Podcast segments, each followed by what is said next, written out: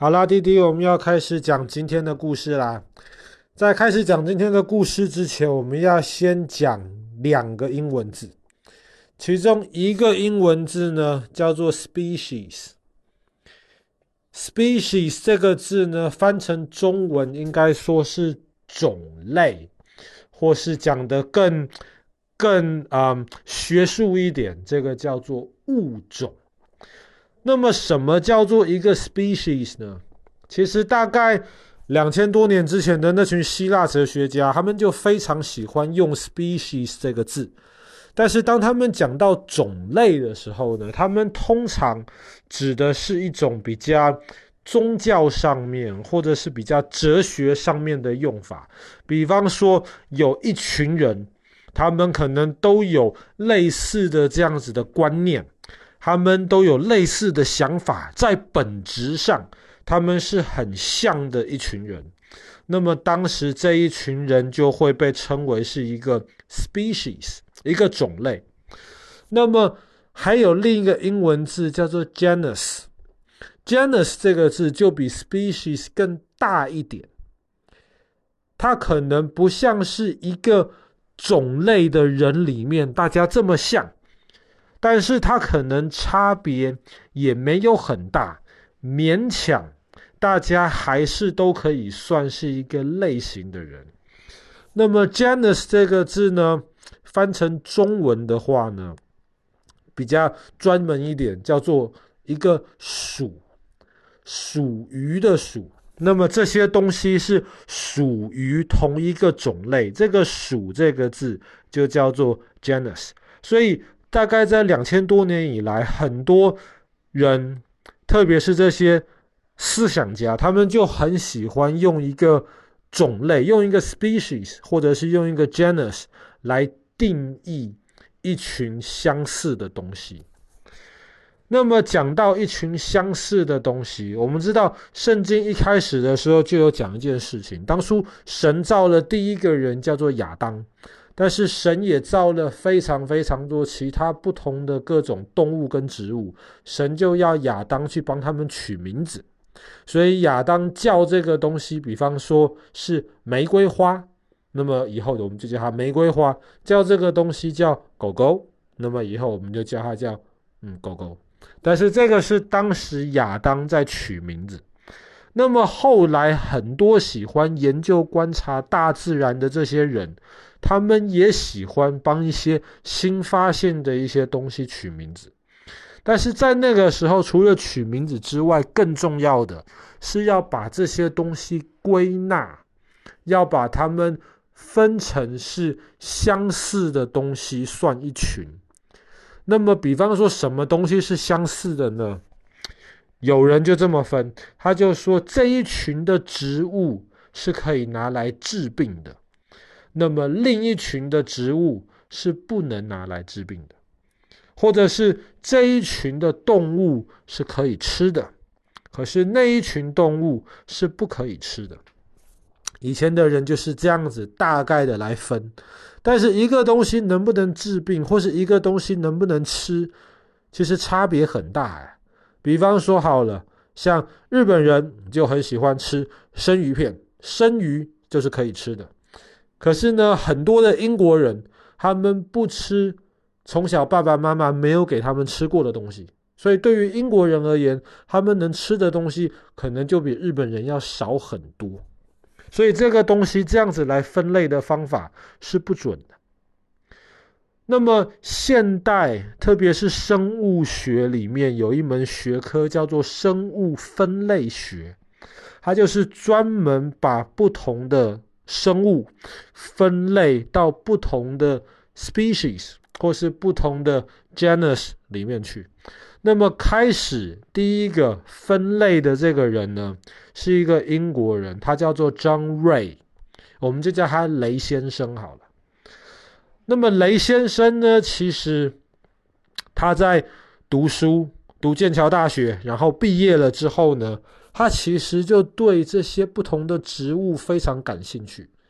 后来他在剑桥大学教书，他有一个学生非常非常有钱，就招待这个雷先生这个老师到欧洲去好好玩了三年。那么雷先生到欧洲玩了三年之后呢，他他其实不只是玩而已啊，他从欧洲带回英国非常非常多不同类型的种子，他就开始种这些种子。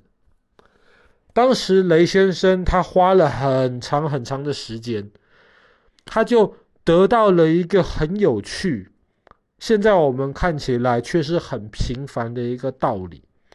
他说呢，这些种子种出来的植物都不一样，但是呢，一样的植物，它的种子种出来的后代其实都差不多。那当然了，那中国有一句话叫做“龙生龙，凤生凤”，老鼠的儿子会打洞嘛。一头龙 （dragon） 生出来的孩子当然就是龙。一个凤凰，a phoenix，生出来的孩子当然就是凤凰，这好像是很理所当然的事情。哎，但是不是啊？你看，有时候一只白色的猫咪，可能它也会生出来黑色的猫咪，或是有花纹的猫咪，并不是说白色猫咪生出来的猫咪一定是白色的。所以这个到底中间要怎么区分？要区分得多细？这个雷先生他当时就给出了一个观察，然后他给了一个标准。他说，一个种子长出来的这个新的植物，不一定跟他的爸爸妈妈的种子一样，但是一定差不多。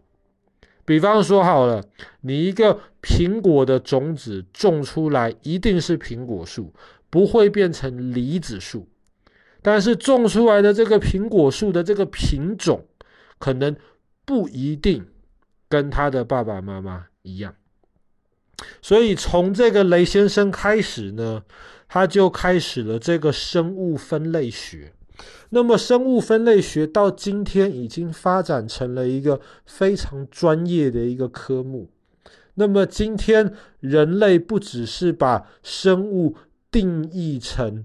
一开始我们说到的 species 这个物种，或者是一个 genus 一个属而已。那么现在至少有七种或是八种不同的阶层的这种生物分类的方法。比方说，我们用猫咪来举例子好了。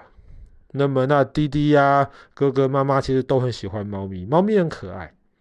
那么猫咪是一种动物。所以我们说，猫咪是动物界。那么，猫咪跟很多其他的动物一样，都有一根脊椎骨，不是全部动物都有脊椎骨哦。所以呢，猫咪在动物界之外，它还是脊椎动物门。那么，猫咪是没有蛋蛋的，它是哺乳类，它不像小鸡有鸡蛋，所以呢，它是。动物界脊椎动物门之外呢，它是哺乳纲，界门纲。那猫咪是吃肉的，基本上猫咪不吃菜的，所以呢，界门纲目它是食肉目。像有些动物，比方说牛羊，它们是只吃菜的。界门纲目完了是科，猫咪就是猫科，但是猫科里面不只是猫咪哦。老虎啊、狮子啊、豹啊，这些都是猫科，但是老虎、狮子就很可怕，看起来就会让我们有点害怕。可是猫咪好像就很可爱，不会这么可怕。但是它们都是猫科，猫科下面呢，这个 genus，猫咪就是家猫属。因为猫咪在很久很久以前，基本上就可以被人养在家里了。但是还有很多野猫，比方说有一些野猫是生活在丛林里，有一些是生活在沙漠里。这个跟一般我们所谓的这个家里养的猫咪家猫鼠是不一样的。那么鼠下面还有这个 species，那么猫咪呢就是猫种。那么猫咪其实有很多不同的种类，有一些可能是，比方说很名贵的暹罗猫，有一些是那种耳朵短短的这种短耳猫。那么同一个物种下面的，比方说暹罗猫的这个猫种跟短耳猫的这个猫种，它们是可以生小宝宝的。暹罗猫爸爸跟短耳猫妈妈是可以生小宝宝的。所以呢，当时这个雷先生他就以能不能生下后代为定义这个物种的标准。如果有两个动物，比方说不能生下后代，比方说老虎爸爸跟猫咪妈妈没办法生出后代，所以它们绝对不是同一个物种。那我们说了，猫咪除了是猫种之外呢，往上一层，它还是家猫属。在属在 genus 这个 level 就不一定了。比方说家猫跟沙漠猫，或是跟山地猫这种野猫，还是可以生小宝宝的。但是有时候，比方说马跟驴子，它们是同一个 genus 同一个属。但是他们也可以生小宝宝，他们生下的小宝宝叫做骡，但是骡爸爸跟骡妈妈就没有办法再生小骡了，所以在属的这个单位里面，不一定两只动物同一个属，但是可以产下同一个后代。那么你再往上一点，猫科爸爸刚刚提过了，在不同属。可是同一个科下面的动物或植物是没有办法产生后代的。那么就是因为从雷先生开始，这个生物分类学这个规矩大家就定得非常清楚。所以在后来整个生物科学的研究，特别是遗传学的研究，那么生物分类学其实奠定了非常重要的一个基础。好了。那么我们今天的故事就讲到这边，从这个张瑞雷先生开始奠定的这个物种的分类。